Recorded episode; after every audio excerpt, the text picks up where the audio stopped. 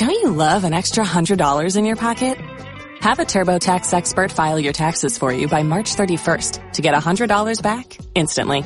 Because no matter what moves you made last year, TurboTax makes them count. That means getting $100 back and 100% accurate taxes only from Intuit TurboTax. Must file by 331. Credit only applicable to federal filing fees with TurboTax full service. Offer can be modified or terminated at any time.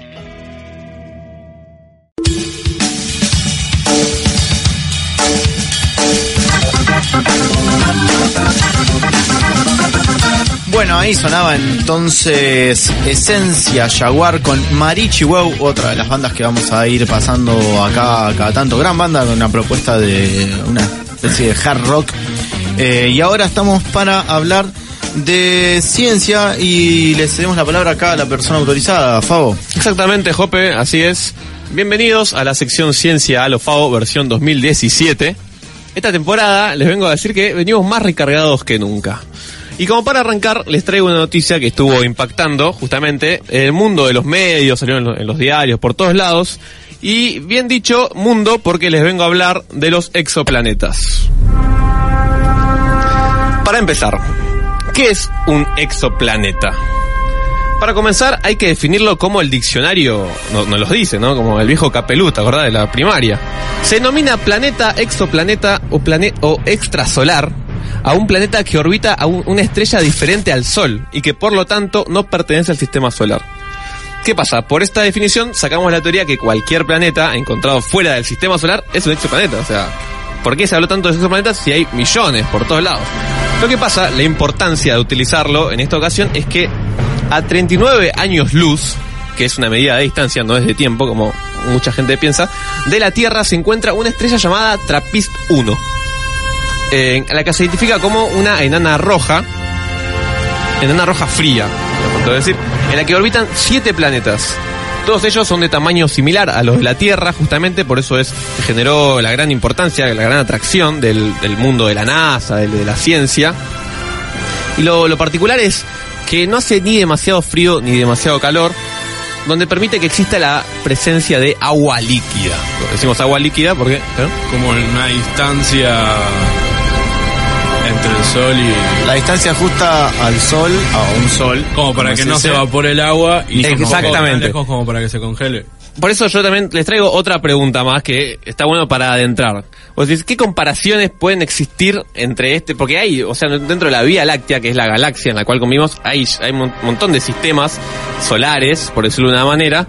Eh, no son solar por el sol, pero son otros eh, sistemas, que hay otros pla- planetas que giran alrededor de otras estrellas, porque está lleno de órbitas, el universo por todos lados.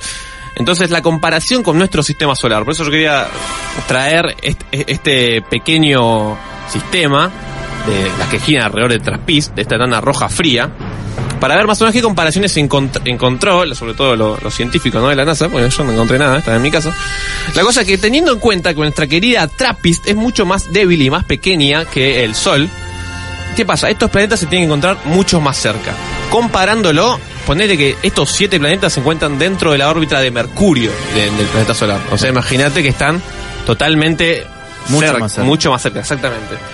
Después, otra comparación que se puede hacer, que eh, en vez de el gas invernadero del CO2, que todos conocemos, que es lo que emanan, eh, lo que emana el humano, lo que absorben las plantas, para hacer la fotosíntesis, y bueno, eso es otro tema. La cosa es que estos estos planetas nuevos encontrados eh, poseen hidrógeno, eh, hidrógeno volcánico H2. ¿Qué pasa? Tienen también potencial para calentar el clima, tanto como el CO2 también. O sea, hay similitudes, digamos, en, la en el funcionamiento de la... O sea, de la atmósfera, digamos. Exactamente, claro, como la atmósfera como que genera un clima cálido, ¿viste? Para que pueda persistir algún ser vivo, quizás. La cosa es que vamos adentrándonos a poco. Los planetas cuyas atmósferas son calentadas por H2 en lugar de CO2 se mantienen eh, habitables, digamos, pero con distancias mucho más amplias. Además, puede ser mucho más fácil detectar la presencia de vida. Lo que pasa es que por, por eso, más allá del CO2 y el agua, se puede agregar que el modo H2 para mantener la temperatura lo suficientemente cálida como para soportar agua líquida, incluso a una distancia de 10 UA, que es unidades astronómicas, la misma que tiene Saturno con el Sol. Igual me preguntarán qué es una unidad astronómica, ¿no? Por Justamente- favor.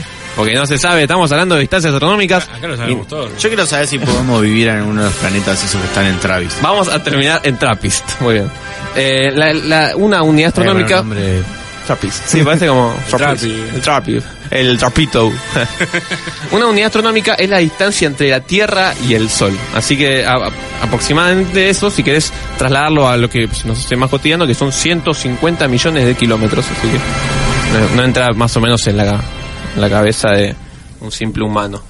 Eh, no obstante, eh, se puede preguntar también, ¿Puede un planeta rocoso mantener una atmósfera rica en H2 durante los miles de millones de años? Porque claro, ¿esto qué pasa? Lo encontramos hoy, o sea, este, este, este descubrimiento, ponele si querés llamarlo.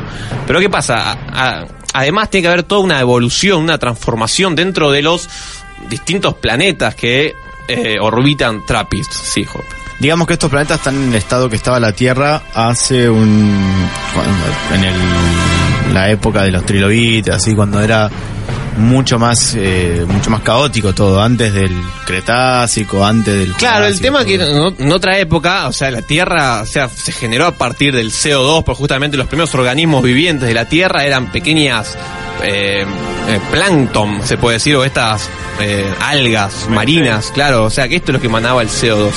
Por eso esto tiene como otra especie de generación de vida, eso también es lo loco, porque hay como abrir la cabeza en su momento, decir, pará, no solamente los, lo- los planetas que generaron CO2 en su primer momento para generar este gas invernadero, para mantener una atmósfera de la ra- radiación electromagnética de la estrella a la cual orbita el planeta, o sea, no, no es el único medio, sino que también existe otro como el H2, como este, dijimos, el, el hidrógeno volcánico que se llama.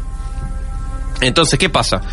Tiene una desventaja este H2, lo cual puede generar todas estas circunstancias, que es extremadamente liviana y puede escapar hacia el espacio. O sea, no es que se mantiene cerrado en un cubículo, una jaulita, digamos.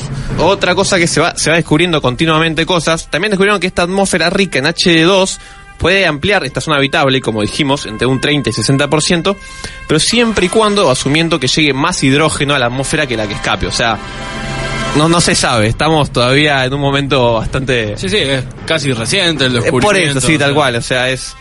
Pero lo bueno que en este caso, o sea, sobre todo habría que preguntarse, ¿no? O sea, ¿vamos a encontrar alguna vez en la existencia de la humanidad eh, actividad biológica, si se puede decir, porque eso es lo principal, ¿no? Porque, como le estaba diciendo, encontrás una posible presencia extraña o un gas que puede generar actividad biológica, como dijimos, hoy, pero al, al, al paso del tiempo, toda la evolución que puede pasar a través del tiempo, hay que ver si el día de mañana va a haber y si que vamos a estar Sí, vivos para, para verlo también. Si se sigue sosteniendo la evolución de la vida en... Claro, ahí, o sea, si vemos hoy, después de mañana, vamos a ver.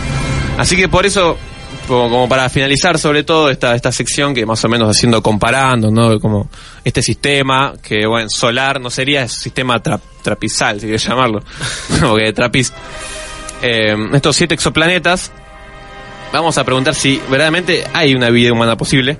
Yo sería que, yo diría más que este sería el paso final de la edad dorada de los estudios de los exoplanetas ya que la, NASA ha desarrollado misiones conceptuales en- a lo largo de la historia, pero debido a los problemas tecnológicos y al coste, eh, estas misiones no pasaron de tableros de diseño, ¿no? Así como pequeños esbozos, digamos, para decir puede ser posible o no, eh, por los distintos equipos de ingenieros que eh, estuvieron dentro de estas eh, expediciones, si querés llamarlo.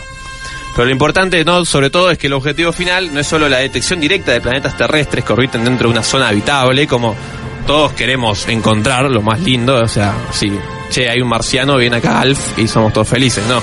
Sino que la caracterización, o sea, ello implicaría la detección no solo de agua líquida y otros compuestos que se creen esenciales para la vida, sino que señales que nos permitan inferir que en efecto existe vida más allá de los confines del sistema solar. Y entre tantas incógnitas, una cosa sí sabemos que la naturaleza nos va sorprendiendo día a día. Así que bueno, espero que le deje más o menos esta tum. Para Así- mí hay vida después. Sí, no, obviamente después está lo que tire cada uno. Yo, volver a insistir, en un universo infinito, pensar que somos el único tipo Sí. de vida que hay es realmente estúpido. Mm. Pero bueno. Eh, ¿Quién dice? Capaz. Algún día, menos. Pero bueno. Quizá un viaje, no sé, hay que averiguar cuánto está un viaje. Así que bueno, hablando entonces de evolución, de la vida y de todo eso, podemos ir entonces con la siguiente tanda con Pearl Jam y Do the Evolution y ya venimos con más Resistiendo con Ideas. Encantaría tener 100 dólares extra en tu bolsillo? Haz que un experto bilingüe de TurboTax declare tus impuestos para el 31 de marzo y obtén 100 dólares de vuelta al instante. Porque no importa cuáles hayan sido tus logros del año pasado, TurboTax hace que cuenten. Obtén 100 dólares de vuelta y tus impuestos con 100% de precisión. Solo con Intuit TurboTax. Debes declarar para el 31 de marzo. Crédito solo aplicable al costo de la presentación federal con TurboTax Full Service. Oferta sujeta a cambios o cancelación en cualquier momento.